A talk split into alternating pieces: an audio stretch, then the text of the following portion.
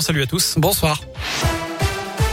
Et à la une, la situation sanitaire est en train de s'aggraver. Propos tout à l'heure du ministre de la Santé.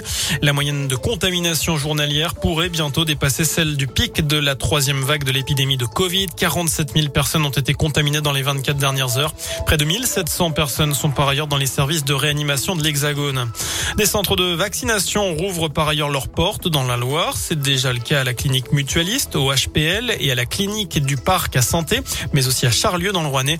À Santé, justement, le vaccinodrome de la Plaine Achille va se réinstaller au Palais Omnisport à partir du 11 décembre, 7 jours sur 7, et ce pour gérer la campagne de rappel vaccinal lancée pour tous les adultes depuis samedi dernier.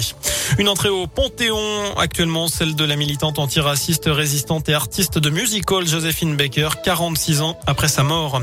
Dans le reste de l'actu, ce coup d'accélérateur dans la pré-campagne présidentielle, Éric Zemmour a officiellement annoncé sa candidature sur les réseaux sociaux.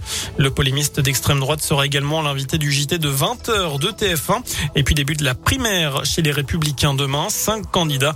Xavier Bertrand, Michel Barnier, Éric Ciotti, Valérie Pécresse et Philippe Juvin.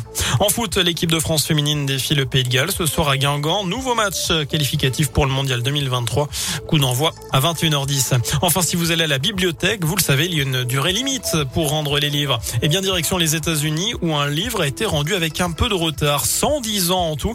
Les nouvelles chroniques de Rebecca avaient été empruntées en 1910 la bibliothèque de Boise dans l'ouest des États-Unis. Le livre a été rendu dans une autre bibliothèque pas très loin dans la région et en bon état. En plus, c'est un grand mystère. On ne sait pas qui est l'emprunteur d'origine, l'histoire du livre, etc. Mais en tout cas, ce qui est sûr, c'est que les registres de l'époque ne sont plus disponibles.